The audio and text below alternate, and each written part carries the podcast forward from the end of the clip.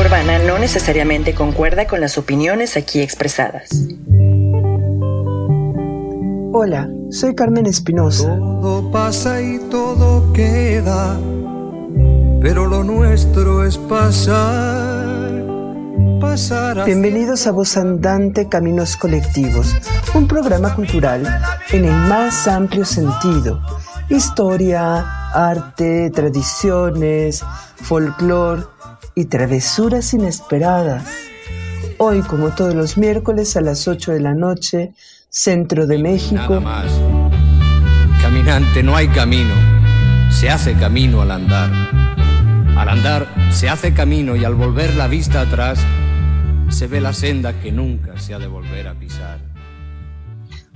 Hola, hola, hola, queridos vosandantes. Ya estamos aquí iniciando nuestro querido programa Voz Andante Caminos Colectivos, correspondiente a este día que es el 17 de noviembre de 2021. Seguimos en el mes de celebración de nuestro segundo aniversario del programa y además seguimos en estos ciclos de México 2021, año de conmemoraciones y nuevamente como afortunadamente nos ha sucedido este año, tenemos que sacar los manteles rojos, la vajilla de gala, la cubertería de plata y sacar los gobelinos y los doseles y todo lo demás porque tenemos a una súper, súper invitada de honor. Querida doctora Ann Staples, ¿cómo está usted? Muy buenas noches. Muy buenas noches, encantada de estar aquí disfrutando de todo eso que has sacado de vaquilla y de cosas hermosas para disfrutarlo contigo. Me parece maravilloso. Ya estamos aquí súper listos. Todavía juiciosamente nos quedamos en casa y aparte ya nos gustó esto de la transmisión virtual porque nos permite reunirnos con personas que de otra manera pues no nos acompañarían en la cabina de Icónica Urbana, que es la estación por la que transmitimos. Pero para empezar ya saben que tenemos que hacerles referencia de dónde nos pueden ver y escuchar por aquello de que se va la luz, se va el internet o lo que sea. Ya saben que pueden escucharnos vía radio por Icónica Urbana en Android, la aplicación para Android por www.icónicaurbana.com. ¿sí? En esos eh, medios nos pueden escuchar por radio y también nos pueden ver en el canal de YouTube Voz Andante, Cultura y Recreación. Como nos gusta que la comunicación sea de ida y vuelta, pueden ustedes dejar sus comentarios. En la propia página de Icónica Urbana hay una sección donde pueden ustedes este, anotarse y comentar pero también en las redes sociales de Icónica Urbana, que son Icónica Urbana en Twitter, Instagram y Facebook, y además en Voz Andante, que son Facebook, Voz Andante Cultura y Recreación, Twitter, Voz Andante, Instagram, Voz Andante Cultura, y también tenemos un canal de Voz Andante en Telegram. Si por alguna razón te pierdes la emisión, ¿sí? Tienes que ir a dar de cenar o lo que sea, tú tranquila, relajado, si estás en el tráfico y no quieres gastar tus datos, ¿vale? Puedes escuchar el programa a través del el podcast en Himalaya, Spotify, Google Podcast y Apple Podcast. Y el video se va a quedar en YouTube hasta que San Google lo determine. ¿sí? Eh, tenemos que agradecer a nuestro productor César Uribe y reconocer el cartel institucional de Anuar Ricardo, nuestro CEO, y el video promocional de Carmen Espinosa, o sea, se MOA. Querida doctora Ann Staples, le hubiera pedido una semblanza curricular, pero nada más en su currículum nos hubiéramos gastado la hora completa de programa pero sí me gustaría que nos platicara muy brevemente qué vientos la trajeron a estos lugares exóticos de México y cómo decidió dedicarse a estudiar la historia de nuestro país. Pues eso en sí es una historia muy bonita. Em, llegó mi padre, bueno, trajo la familia. Mi padre en 1960 a México tenía una beca Guggenheim para hacer investigación en geología. Este, llegó toda la familia en aquel entonces. Conocí casi inmediatamente a la persona que después sería mi marido y decidí que la única manera de entender el país y tal vez entenderle a él también era estudiando historia de México. Así que me puse con gran pasión y gran entusiasmo a estudiar eh, la historia del país donde yo sabía que pasaría el resto de mi vida. Y pues aquí tienes.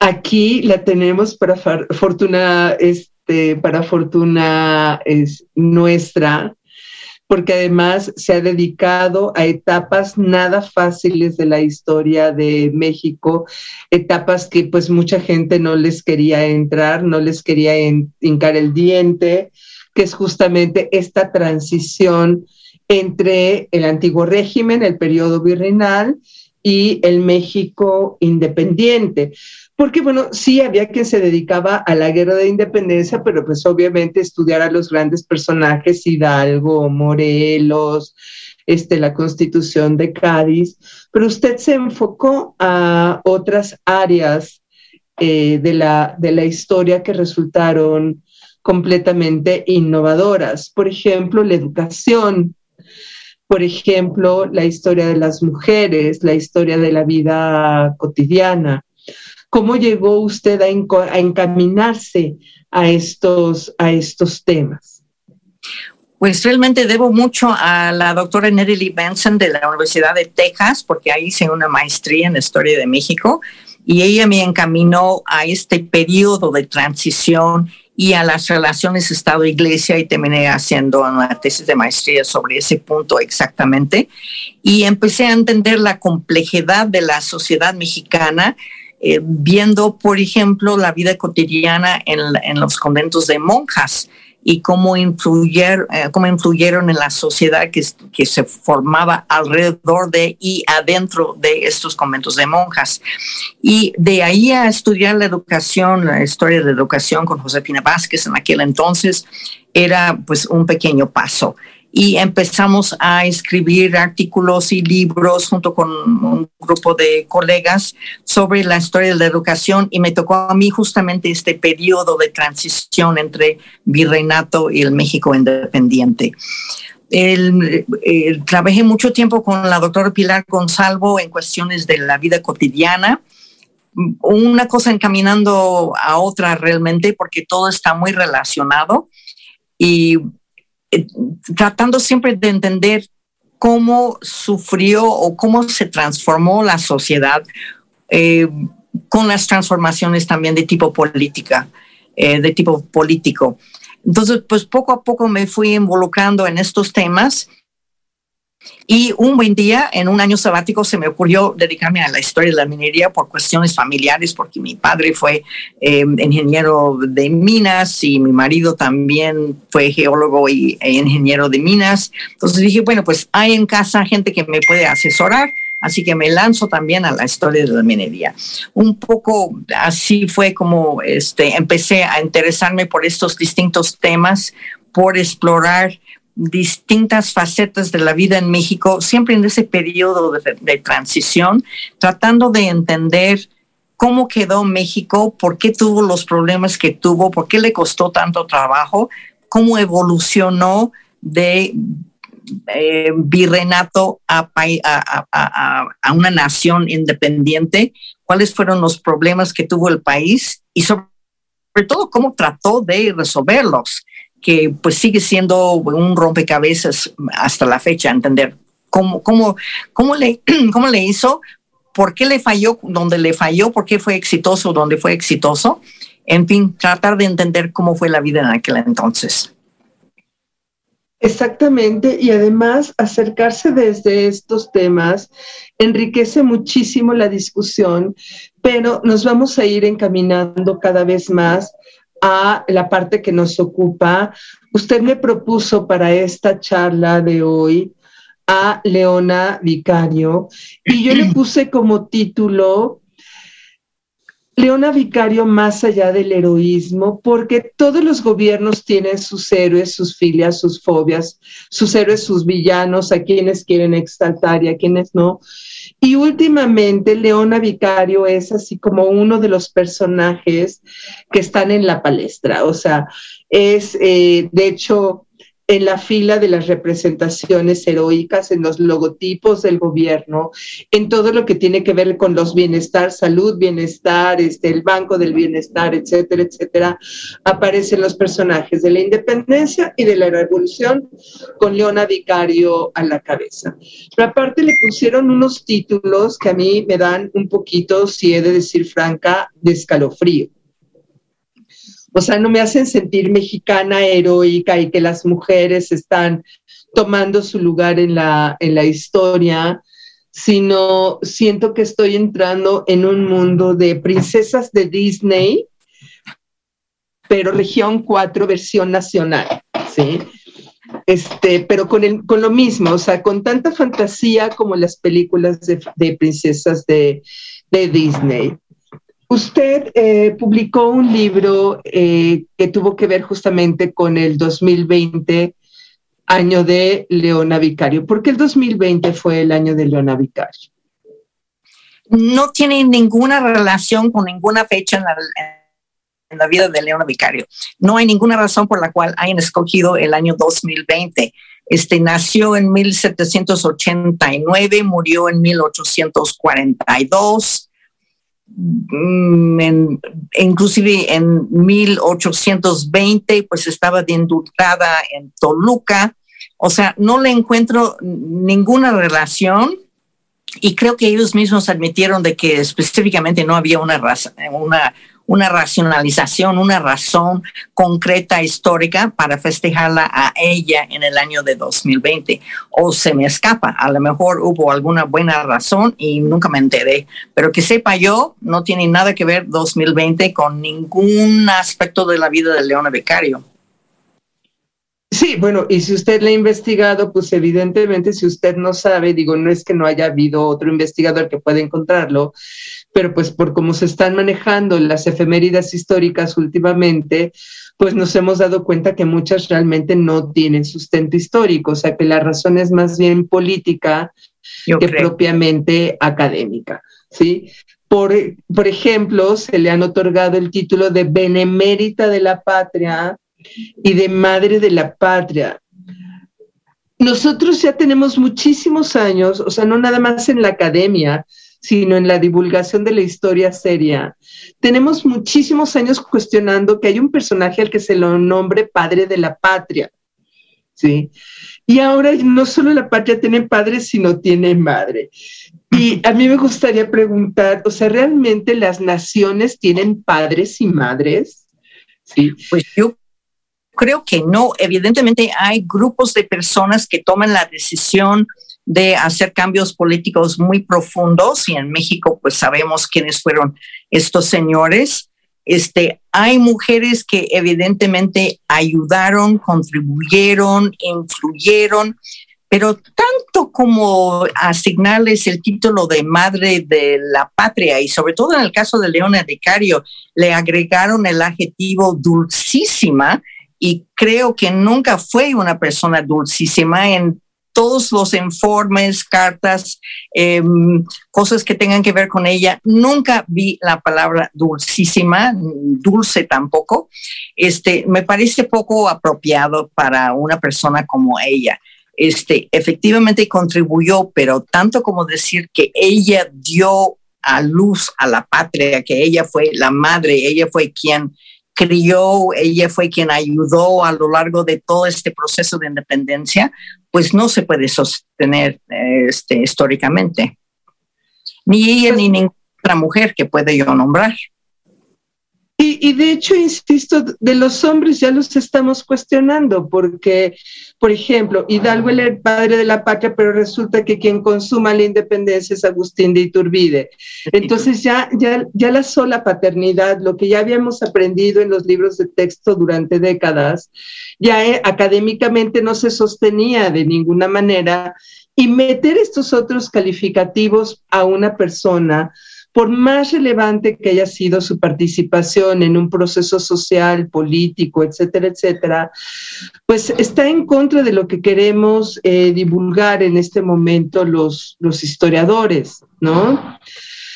Pues vamos a empezar, querida doctora, muy, muy, muy brevemente con los primeros años de vida de Leona Vicario, antes de llegar al momento cumbre de 1808, eh, que es cuando se empieza a desencadenar toda la cuestión del proceso de independencia. Usted en, en, los apuntes que me hizo favor de enviarme, reconoce que su infancia, su juventud, de ninguna manera prefiguran o nos permiten suponer o inferir cuál iba a ser su conducta en el proceso de independencia.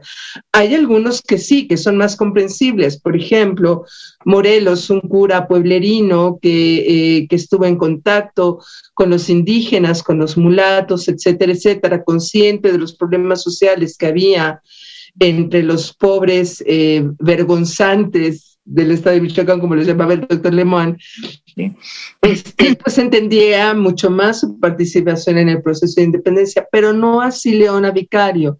¿Cómo fue su infancia, su juventud? que además no era tan extraño con respecto a la vida de otras mujeres de su época. Sí, no, para nada. El padre fue un peninsular que hizo muchísimo dinero en, en, en Zacatecas, fue mm, eh, socio de una compañía, la compañía Beta Grande, una compañía minera. Hizo mucho dinero eh, con la mina, pero también hizo mucho dinero como mercader, como comerciante, vendiendo productos e insumos a los mineros. Este, se casa con una mujer que se llama Petra Elías Beltrán, eh, que también de una familia de hacendados de Aguascalientes que tienen muchísimo dinero. Entonces termina siendo uno de los hombres más ricos de la Nueva España. Se muere su primera esposa, se va a la Ciudad de México con dos hijas, eh, habidos con la primera esposa, conoce a, esta Camila, que es de hecho una mestiza, es descendiente de la nobleza indígena de, de Texcoco, él se casa con ella y tienen una sola hija que es Leona. Leona entonces, eh, de hecho, es mestiza, este, una madre de, con sangre indígena, mm, pero con un estatus social como si fuera española, y de un padre peninsular muy rico que después tiene un montón de puestos honoríficos en la Ciudad de México. O sea que está absolutamente este, em, establecida dentro de la gran burguesía eh, novohispana. Y de ahí a ser rebelde en contra de eh, la corona, en contra de los peninsulares en contra de la madre patria, pues es un brinco enormemente grande. ¿Cómo dio ese brinco? ¿En qué momento se le ocurrió rebelarse en contra de sus orígenes familiares? Pues es una pregunta que no sabemos exactamente cómo contestarlo, pero pues evidentemente lo, lo dio, eh, porque dio la espalda a sus orígenes familiares, por lo menos de parte del padre. Ok, o sea, dio la espalda, pero tampoco fue tan extraordinario. Es decir, hubo criollos acomodados que de alguna manera formaron parte del proceso de independencia y esto se va a hacer mucho más evidente en la parte final, ya después de que regresa Fernando VII, se le presiona para que reimplante la constitución de Cádiz y tal. Pero entonces, eh, quisiera que le, dedicáramos un poco más de tiempo a las siguientes partes del programa para entrar más en la carnita y en la sustancia de su participación en el proceso de independencia, pero también de su vida mucho más allá del proceso de independencia, porque vemos a los personajes históricos como las estampitas de las monografías de la primaria.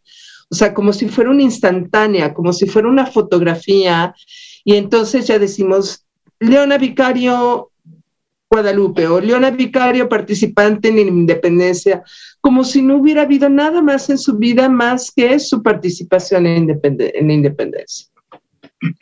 Entonces, vamos a nuestro primer corte con eh, la ayuda del productor César Uribe. Como en YouTube no podemos reproducir las piezas por razones de derecho de autor, nosotros vamos a seguir ligeramente dialogando por ahí, pero eh, le voy a preguntar eh, por qué eligió esta, eh, este álbum de Felipe Villanueva, interpretado por María Eva Zuc, de los cuales elegimos la pieza Quimera. Querido César.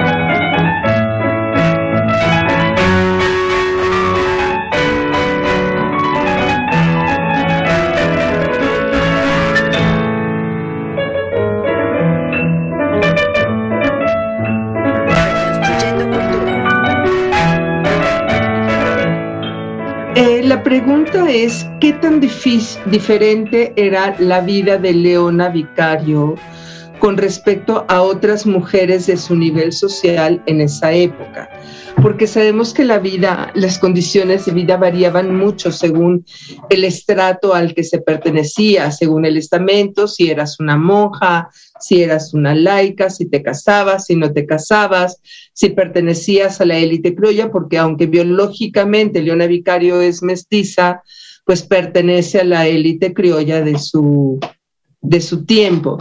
¿Qué tan diferente, qué tan especial, qué tan original era la vida de Leona Vicario con respecto a las mujeres de su, de su tiempo? Yo creo que lo que la distingue verdaderamente es su educación es, o, su instrucción. Este, tuvo maestros, como muchas mujeres de su clase social, pues maestros de pintura, este, tal vez de algún instrumento musical. No sabemos si fue al colegio, si tuvo maestros particulares, nada más. Em, igual que la Guerra Rodríguez, que este, la doctora Silvia Aaron estaba diciendo que no, no sabemos realmente mucho de su niñez, lo mismo pasa con Leona Vicario, pero sí sabemos que ya de adolescente y sobre todo después de la muerte de su madre, cuando vive al lado, independientemente, pero al lado de su tío, que es un gran jurista, este, lee los libros de la biblioteca de su, de su tío y ella misma compra libros y tiene su propia biblioteca. Entonces sabemos que es una gran lectora y sabemos que estudia francés, em, hace traducciones del francés, lee el francés, por supuesto. Y eh, yo creo que sobresale de, su medio o es especial dentro de su medio, sobre todo por eso, porque tiene este, este acceso a la literatura, a los conocimientos impresos, que no era tan tan fácil. Los libros eran muy caros, entonces tenías que tener eh, pues ciertos recursos para poder comprar libros. Y ella sí tiene ese acceso a los libros. Y yo creo que eso es muy, muy importante. Y la otra cosa que la distingue es que eh, se relaciona con la familia Obregón. Inclusive firma esponsales con Octaviano eh, Obregón, que después va a ser diputado a Cortes, y este, eh, pues hay planes de casamiento. Se firman esponsales porque es palabra de matrimonio, no vinculante, pero sí se expresa la intención de que se van a casar, estaban como comprometidos. Y la familia Obregón em, está adoptando, sobre todo a partir de 1808, el golpe de, de Estado en contra de Tuigoray, este, una posición autonomista, ya todavía no independentista, pero sin duda autonomista. Y ella está muy involucrada en eso y va a las tertulias donde están hablando de cuestiones políticas. Entonces me parece que, bueno, no, no la hace tan excepcional en ese sentido, porque sí, muchas mujeres están muy involucradas en política, pero sí, eh, en particular, ellas parece que adquiere cierto compromiso o una posición política bastante firme desde muy temprano en su vida a raíz de las relaciones que tiene con la familia Obregón. Sí, porque puede haber muchas mujeres interesadas en política, muchas mujeres de élite que organizaran tertulias intelectuales, como lo hacía, según sé, la mamá de Lucas Alamán, la propia Güera Rodríguez, etcétera, etcétera pero, o sea, de, eso, bueno, no cualquiera está comprometida a casarse con un diputado a Cortes, ¿no? ¿Qué es esto de ser diputado a Cortes? A mucha gente le puede sonar, pero a muchísima gente no. O sea, ¿qué es esto de diputado a Cortes? Supongo que es a Cortes de Cádiz. Sí, este, en 1809 eh, estando Octaviano Obregón ya en España, porque se va con Ituriguray, cuando Ituriguray en octubre de 1808 básicamente sale huyendo de la Nueva España, y Octaviano Obregón, el novio, pues, se va con el ex virrey, pues ya está despuesto como virrey, eh, a España y en España tienen con, eh, tiene lugar los, unos congresos a partir de 1810, congresos que ellos llaman cortes, donde van a ver de qué manera se maneja el asunto legislativo, judicial, este, legal, sobre todo que a partir de 1808 no hay un rey en España. Napoleón ha llevado a Carlos IV y a Felipe VII a, Francia. Entonces está muy involucrado en, la política actual. El, iba a ser futuro marido, nunca, nunca lo fue. Eh, y de hecho, eh, este Octaviano Obregón sí está muy involucrado en todo el movimiento, este, eh, la, objeción al golpe de Estado de 1808, pero no es diputado em, eh, antes de firmar los esponsales. Eh, lo elige diputado de parte de Guanajuato después de firmar los esponsales, cuando él ya está en España. Em, hay un desfase ahí en, términos del tiempo. Pero es una gente que ya está muy comprometido con la política desde el momento en que tienen estas relaciones con Itu y y sobre todo desde el momento del golpe de Estado, que es realmente el rompimiento. Em, en, en, la historia de México tenemos varias fechas que no hacen mucho sentido y otras fechas que hacen mucho sentido que, y nunca pensamos en, ella, en ellas. Una de esas fechas es el golpe de Estado de septiembre de 1808, cuando deponen a Ituriguray.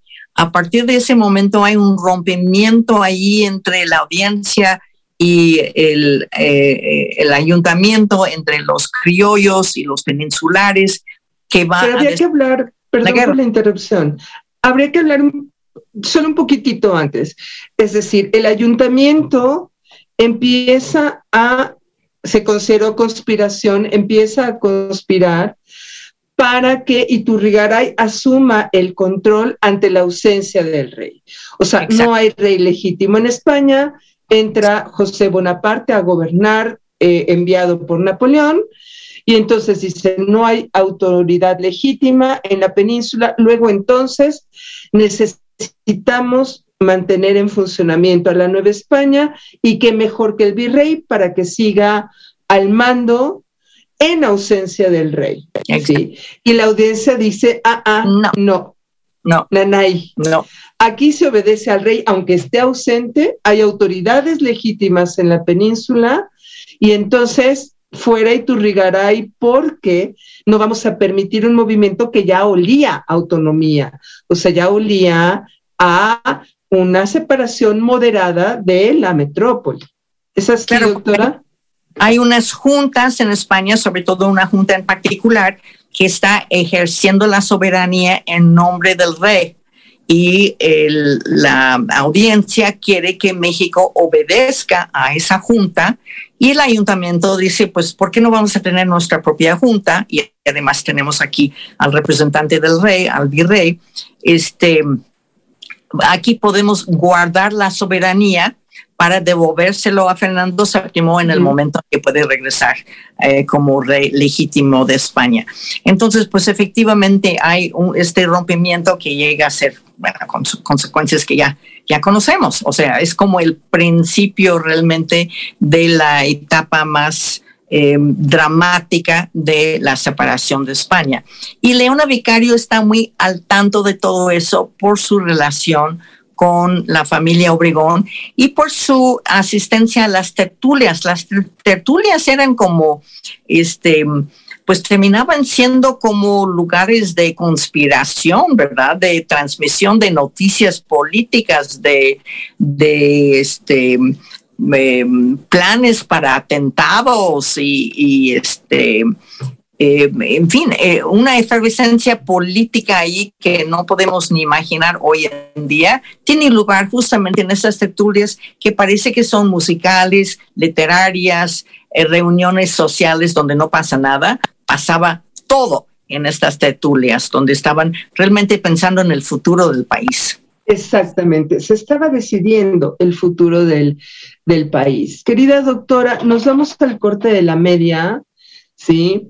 Para darle más tiempo a la última parte, tanto a hablar de la participación de, la, de Vicario en el movimiento de independencia, como lo que viene, como lo que viene después en su vida y también las grandes lagunas de información que tenemos.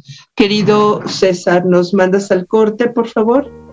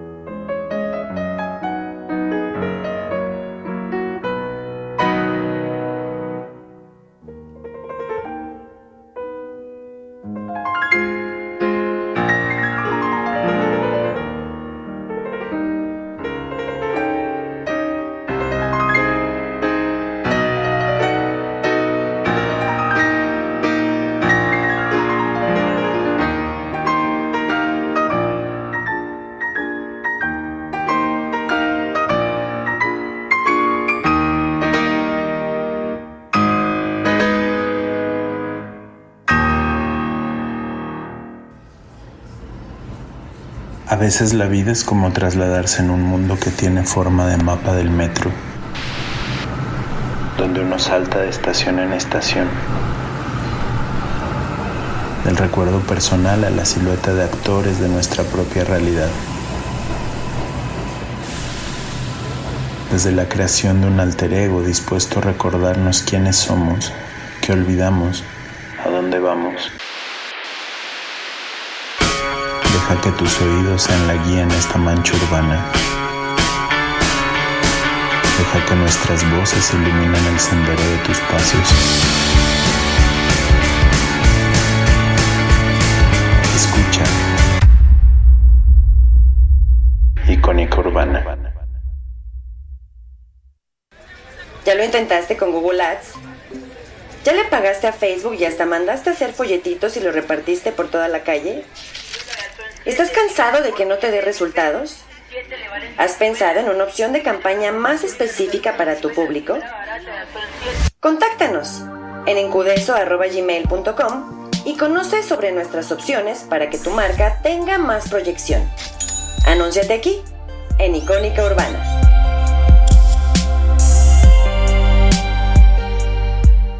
Querida doctora, para nuestro público de Icónica Urbana, eh, les comentamos que acabamos de escuchar el Vals Sofía de Tomás León, autor del siglo XIX, con la pianista Silvia Navarrete.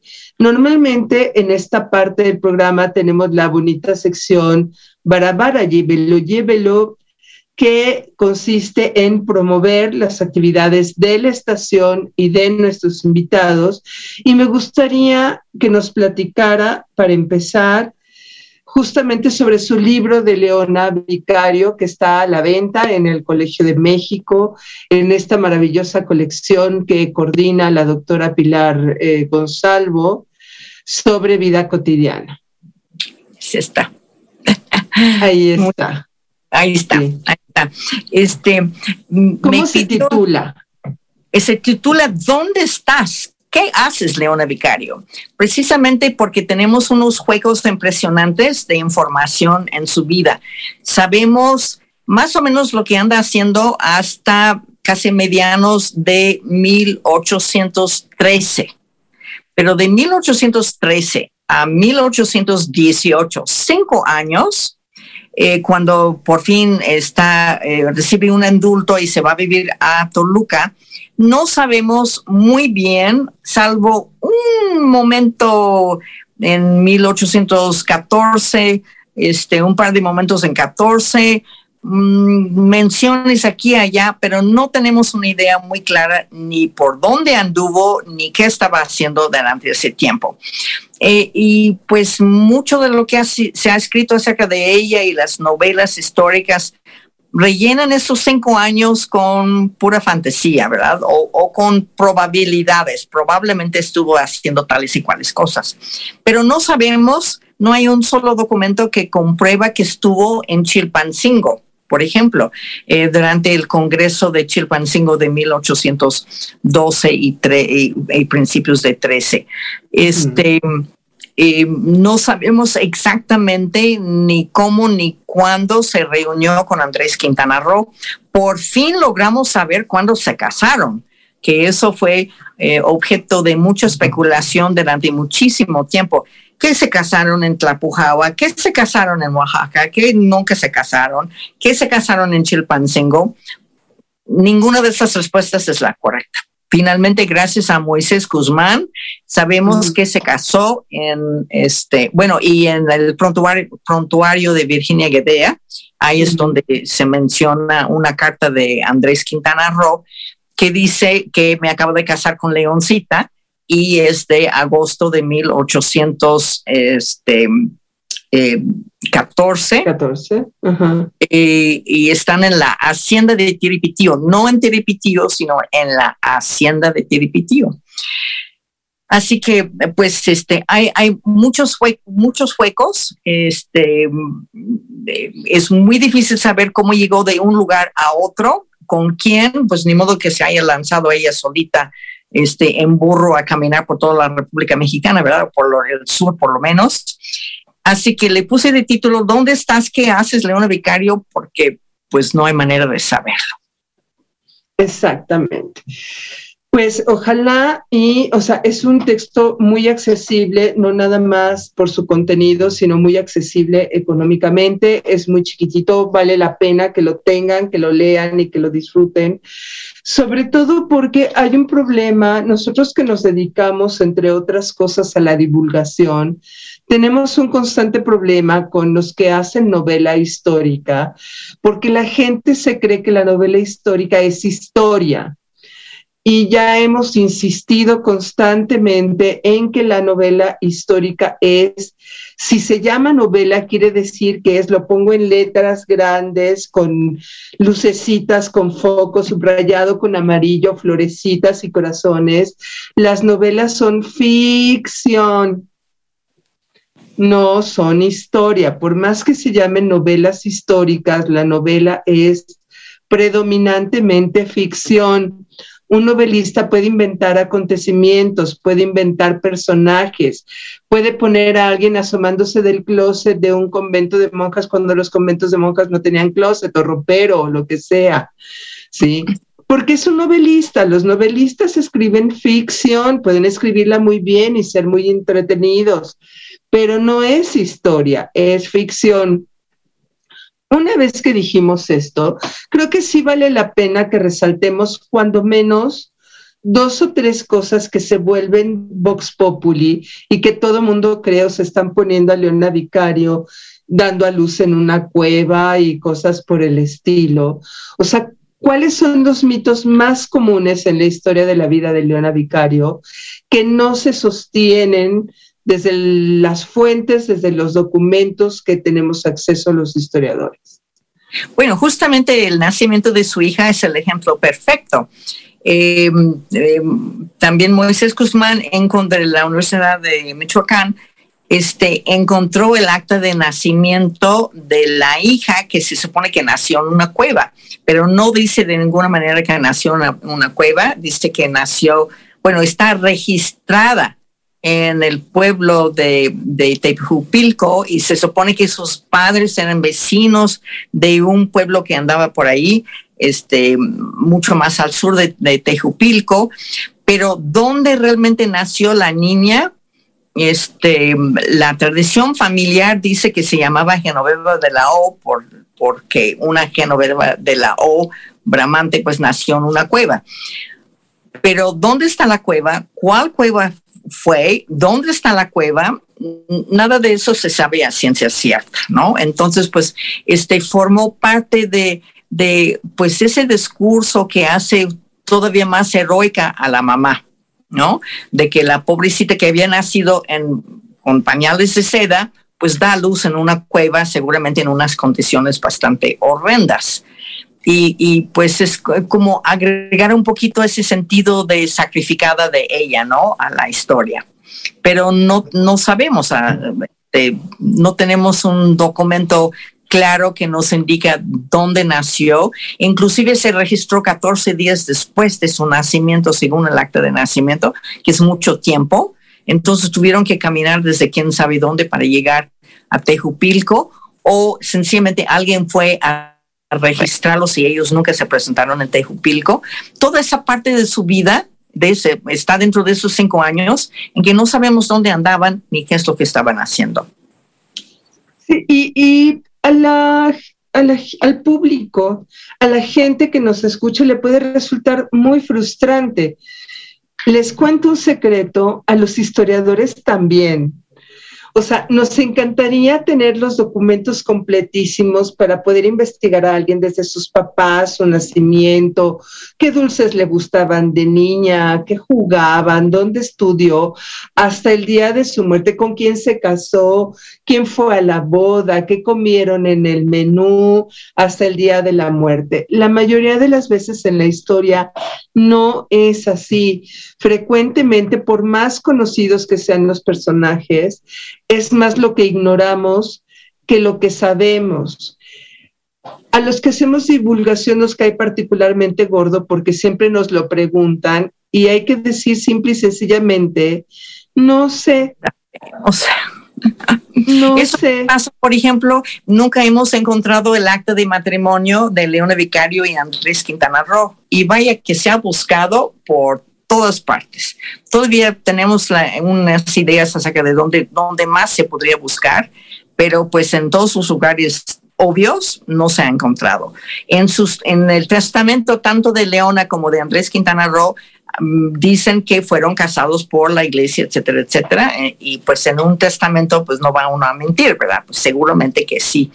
Y este, tenemos ese testimonio del, del esposo de Andrés Quintana Roo de que se hayan casado en la hacienda de Tiripitío. Pero ¿dónde está el acta? No lo hemos encontrado. Este, un abogado a quien consulté me dijo que es posible que inclusive el acta de nacimiento de la hija es falsa, ¿no? Este, pues posiblemente no fue exactamente así. Así que hay muchas cosas que no sabemos. Y sí, es bastante frustrante. Sí, la verdad es que a nosotros como historiadores nos molesta mucho, nos genera mucha frustración, pero entonces la manera de tranquilizar el espíritu es poner énfasis en lo que sí sabemos. Exactamente. Y creo que lo que sabemos de Leona Vicario es suficiente para ponerle en el lugar de la historia que se merece en una historia que no es esta versión maniquea de los héroes y villanos, de los próceres de la patria y de los enemigos de la patria, de los padres y las madres de la nación mexicana, etcétera, etcétera, porque además de un rollo grandilocuente que a mí me parece de bastante mal gusto, porque entonces oculta la participación de una gran cantidad de actores, de una historia que es compleja, que es multicondicional, es decir, que hay muchos factores que intervienen en cada uno de los procesos. Además de eso, nos lleva a ver la vida en blanco y negro en personajes que eran buenos, buenos, buenos y otros personajes que eran malos, malos, malos, como si la historia fuera una telenovela o una serie de Netflix. Y la historia no es ni una telenovela ni una serie de Netflix. Pero sí quisiéramos saber cómo esta niña criolla que vivió en grandes lujos y comodidades, que tuvo una educación extraordinariamente buena, de repente decide apoyar el movimiento insurgente que eso sabemos que sí sucedió. Sí, sí sucedió. Este, bueno, ya hemos hablado de la influencia de la familia del novio, eh, pero ella también tuvo parientes como un este, tío abuelo, eh, Juan Bautista Raz y Guzmán, que era miembro de los Guadalupes, que era una sociedad secreta que mandaba información a Morelos eh, mandaba petrechos de guerra, este, eh, ropa, eh, lo que podían. Eh, al campamento, por ejemplo, de Tlapujahua o, en donde se encontraba, bueno, donde estaba Rayón o donde estaba Morelos. Y sabemos eso porque en un momento dado el gobierno virreinal atrapa la correspondencia que está yendo rumbo al campamento de Morelos o que trae consigo Morelos y ahí es donde se identifican las cartas que han mandado los guadalupes. Entonces, este tío de Leona eh, pertenece a los guadalupes y seguramente este, hay una influencia familiar allí también que influye en ella. Y ella termina, este, bueno, mm, la historia es medio complicada, pero en fin, llega un momento en que Andrés Quintana Roo pide su mano en matrimonio al tío y el tío se niega y dice que todavía no tiene edad y pues no está de acuerdo y además él es absolutamente leal a, la corona y este Andrés Quintana Roo ya se ve que es bien rebeldoso y está escribiendo ya a favor de los insurgentes. Entonces dice que no, de ninguna manera se pueden casar. Entonces lo que hace Andrés Quintana Roo es irse a la guerra. Es una respuesta también bastante romántica, pero no se va luego. Se queda en la Ciudad de México varios meses, cosa que no se entiende muy bien qué anduvo haciendo ahí en la Ciudad de México, pero finalmente se va al campamento de Tapujahua con todo y el hijo mayor de, el único hijo varón, de hecho, del tío de este famoso Agustín Pomposo, Fernández de San Salvador. Em, en ese momento, eh, Leona Vicario empieza a mandar correspondencia eh, de los guadalupes o correspondencia de la gente que está alrededor de ella al campamento de Tlapujahua y a, los rebeldes que están en otras partes. Y este, ayuda a las familias de los insurgentes, eso sabemos más o menos qué es lo que estaba haciendo ella. Y, y este, durante un periodo de como ocho meses alcanza a mandar correos, recibir correos y distribuirlos a, a los insurgentes que están en la Ciudad de México, bueno, familiares de los insurgentes y le atrapan al correo y ahí ya es otro capítulo. Querida doctora, ¿hasta qué punto el hecho de ser mujer hizo que durante algún tiempo no fueran tan sospechosas de contribuir con la insurgencia como los hombres incluso de las mismas familias, que a lo mejor durante algún tiempo pasaran desapercibidas en su actividad tanto como conspiradoras como, como para financiar eh, esto, esto que sabemos de que de repente se iban de picnic y sacaban una imprenta completa en la, en la carreta, ¿no? Por ejemplo. ¿Hasta qué punto contribuyó eh, esta condición femenina, este, estos modelos de lo que era la mujer para no sospechar durante un tiempo que ellas estaban también participando en estos procesos eh, de independencia? Pues yo creo que sí tenían ciertas ventajas por ser mujeres, pero inclusive este asunto de la imprenta, hay fuentes que mencionan que ella tuvo que ver con, con sacar la imprenta a San Ángel y de allí pues lo mandaron a Tlapujawa o lo mandaron a Sultepec. Y hay otras fuentes que dicen que no, no, no participó en eso. Entonces, ni siquiera eso sabemos a ciencia cierta, si lo hizo o si no lo hizo. Pero el caso es que sí sacaron la imprenta este, escondiéndolo debajo de las enaguas y de las um, ampulosas faldas que llevaban. Este, y pues platicando con los soldados que, que tenían que revisar el coche donde iban, pues este, inclusive les invitaron a acompañarlos al día de campo que iban a tener en San Ángel y los jijiji jaja, este, los soldados muy divertidos, este, las dejaron pasar, ¿no? Bueno, pues obviamente estaban usando sus encantos este, de mujer para eh, resolver el problema que tenían de sacar la imprenta, ¿no? Y, ella misma, Leona Vicario, cuando escapa del colegio donde está como em, encarcelada, em, la, la, llenan de tizne y la suben encima de una mula y se va a Oaxaca en un viaje muy difícil, em, pues muy incómodo para ella, obviamente, este, pero pues eh, como es una endita mujer, pues nadie la molesta y logra salirse de la garita de la Ciudad de México sin mayores problemas, a pesar del hecho de que la estaban buscando por todas partes cuando se escapó del colegio. Bueno, siempre ayuda que no había redes sociales y que las fotografías y las imágenes no podían circular tan rápidamente como sucede el día de hoy. Entonces tú sabías que alguien que se llamaba fulano de tal estaba siendo perseguido, pero de ahí a saber cómo era físicamente, pues ya es otra cosa. Querida doctora, entonces, ¿qué fue, además de este apoyo, de este financiamiento, de esta circulación de cartas, qué más aportó Leona Vicario al, movimiento de independencia? Bueno, y de casarse con Andrés Quintana Roo, que evidentemente fue un personaje activo en el movimiento.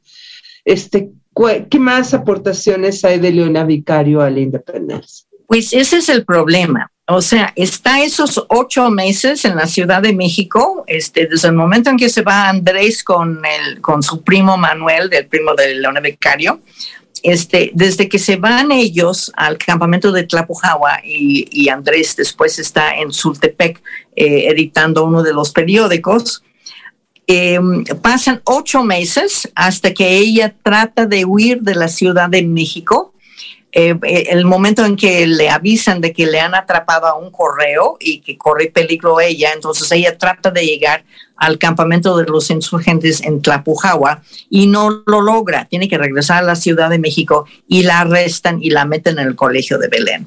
Y desde ahí se escapa un par de meses después y se va a Oaxaca.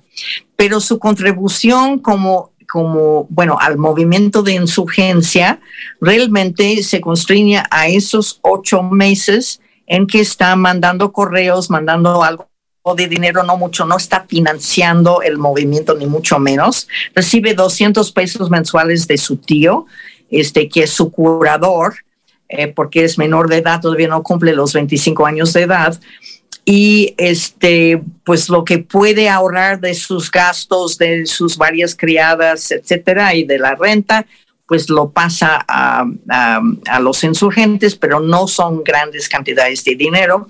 Y su actuación está restringida básicamente a esos ocho meses. Después anda de Salto de Mata, se va a Oaxaca y llega de alguna manera mm, por el rumbo de Chilpancingo hasta Em, donde después está el Congreso refugiándose ahí en la Tierra Caliente y anda con los congresistas y anda con Andrés Quintana Roo hasta que finalmente en 18, como les digo, este, termina en Toluca como indultada.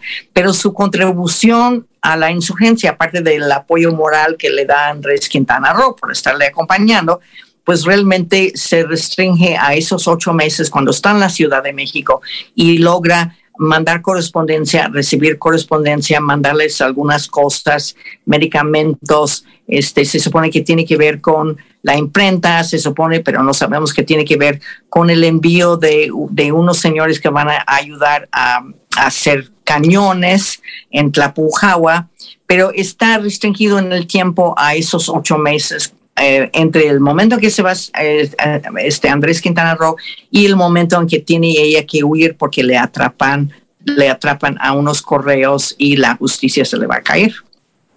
y además, a partir de 18 que consigue el indulto, va a vivir todavía hasta 1842, si mal no recuerdo, ¿no?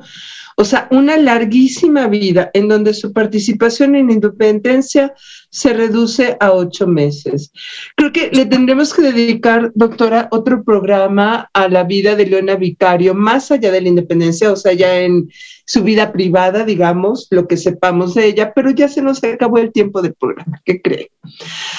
Eh, nos manda saludos nuestro CEO, Anuar eh, Ricardo. Muchos saludos a las dos. Excelente tema. Jorge Luis, un placer escuchar a Ann Staples. Qué gran programa, voz andante. Gracias, Jorge Luis. Gracias a todos, doctora. Nos tenemos que ir. Otro día seguimos platicando. Seguramente sí, ya le haré manita de puerco para que vuelva nuevamente a este programa. Les recordamos que en eh, Icónica Urbana tenemos espacios para que si ustedes tienen una pasión, un tema de interés que quieran transmitir a través de las ondas digitales, se comuniquen con el grupo que coordina la estación a través de las redes sociales que ya les comentamos, Twitter, Instagram y Facebook. Los dejamos y esperamos que eh, nos acompañen el próximo miércoles en otro programa de Voz Andante, Caminos Colectivos. Estoy segura que la doctora Ann Staples coincidirá conmigo que nos importa más la historicidad por encima del heroísmo. Creo que la determinación sola de haber apoyado a los insurgentes habiendo sido una niña bien que creció literalmente con pañales de seda, ya es bastante para que se le reconozca su papel social, para no andarle poniendo etiquetas ni de madre de la patria, ni de benemérita de nada. Creo que con esto terminamos. Muy bien. Muchas Muchísimas gracias. Buenas noches, querido productor. Nos vamos con el Jarabe Nacional de Tomás León, interpretado por Emanuel Padilla a la arpa.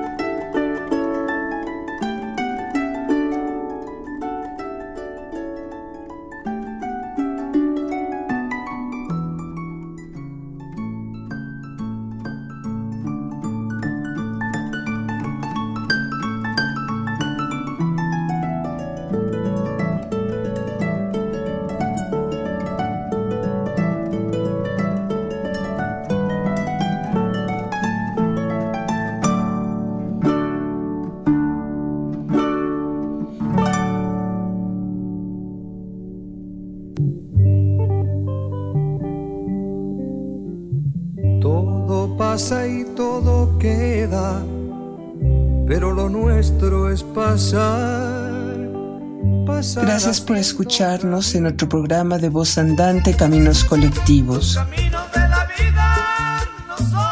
Nos encontramos el próximo miércoles a las 8 de la noche en una nueva emisión. Hasta pronto. Caminante, no hay camino, se hace camino al andar. Al andar se hace camino y al volver la vista atrás se ve la senda que nunca se ha de volver a pisar.